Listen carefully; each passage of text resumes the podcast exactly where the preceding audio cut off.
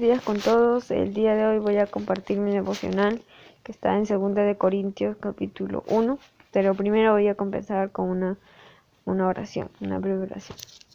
Señor Jesús, gracias Padre amado por un día más de vida, Señor. Gracias Jesús por todo lo que haces, Señor, en cada una de nuestras vidas, Señor. Te agradecemos, Señor, por tu protección, porque día a día eres tú, Señor, quien nos protege de, las echanzas del enemigo, tantas cosas que pasan en este mundo, Señor. Gracias, Jesús, porque eres tú quien nos da las fuerzas, quien nos levanta, quien nos impulsa, Señor, a seguir adelante. Te agradezco, Señor, por tu fidelidad, Señor, por tu infinito amor, porque eres tú, Señor, quien, quien nos consuela, quien está con nosotros. Y te agradezco, Señor Jesús, por todo lo que haces en mi familia, en la familia de los demás jóvenes, de las demás personas, Señor. Gracias, Jesús, porque creo que, tú has llegado a sus familias y, y, ellos están buscándote, Señor, y por lo tanto la salvación y la, todas las bendiciones sobreabundan en sus hogares, Señor. Gracias, Padre Santo, por, por tu infinito amor, Señor, porque día a día tú eres quien, quien nos muestra tu gloria en cada cosa que podamos hacer, Señor, porque nos das también discernimiento, Señor. Te pido, Señor, que nos dé sabiduría para poder hacer, para poder tomar decisiones, para poder buscarte más a ti, Señor, para poder sacar tiempo para ti, Señor. Señor, que tú seas lo primero en nuestras vidas, que no pongamos en primer lugar otras cosas de este mundo, porque todo es temporal, sino que podamos, Señor, fijar nuestra, nuestra mente y nuestro corazón en ti, Señor, fortalecernos en ti. Gracias, Padre Santo, por, por, todo lo que haces y seguirás haciendo. Creemos, Señor, de que vienen muchas cosas más para nosotros. En el nombre de tu Hijo amado Jesús. Amén. Ya voy a explicar el verso. Mm, ¿Dónde está? El verso 8 que dice, porque hermanos, no queremos que ignoréis acerca de nuestra tribulación que nos sobrevino en Asia, pues fuimos abrumados sobremanera más allá de nuestras fuerzas, de tal modo que aún perdimos la esperanza de conservar la vida.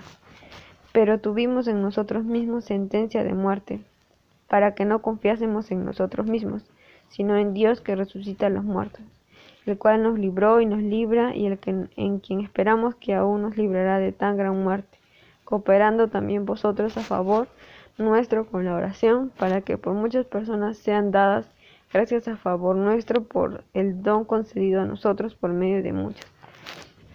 Entonces ahí vemos la importancia de lo que es la unión en la iglesia y la oración, porque ahí Pablo estaba pasando, él no tomaba la ligera todo lo que él pasaba, las tribulaciones o lo que se levantaba, porque en cualquier lugar donde él iba, siempre el enemigo se levantaba y ardía por lo que estaba haciendo la obra del Señor.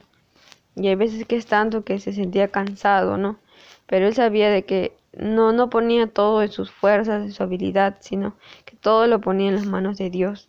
Confiaba en que él, él, él el que lo podía reavivar, el que le podía dar nuevas fuerzas, que lo podría librar, levantar.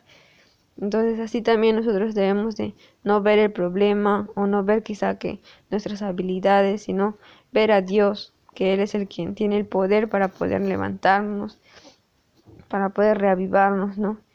Y lo importante está en el verso 11, que es el verso clave que yo quería compartir, donde dice, cooperando también vosotros a favor nuestro con la oración, para que por muchas personas sean dadas gracias a favor nuestro por el don concedido a nosotros por medio de muchos.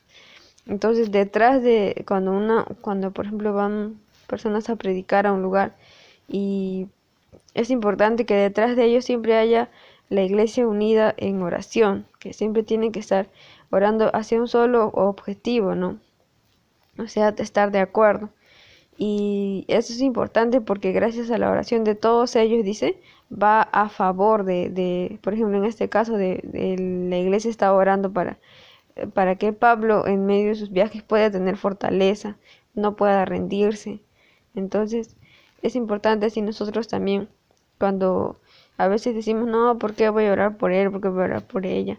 O voy, o no sé, así no le toman mucha importancia, lo toman a la ligera, pero vemos que la oración es una arma poderosa que Basta con que uno se lo proponga y se junten varios ahí orando por un propósito, entonces Dios los escucha y Él es el que concede, ¿no? Entonces, la importancia de la oración para nosotros igual podemos tenemos muchos motivos de oración. Uno de ellos podría ser de las personas que quizás se han apartado, que a las personas que necesitan de Dios, las personas que están pasando problemas en su familia, todo eso, ¿no? Tantas cosas por las cuales podemos orar y Dios nos va a escuchar, porque es un arma muy poderosa. Y bueno, eso es lo que yo quería compartir.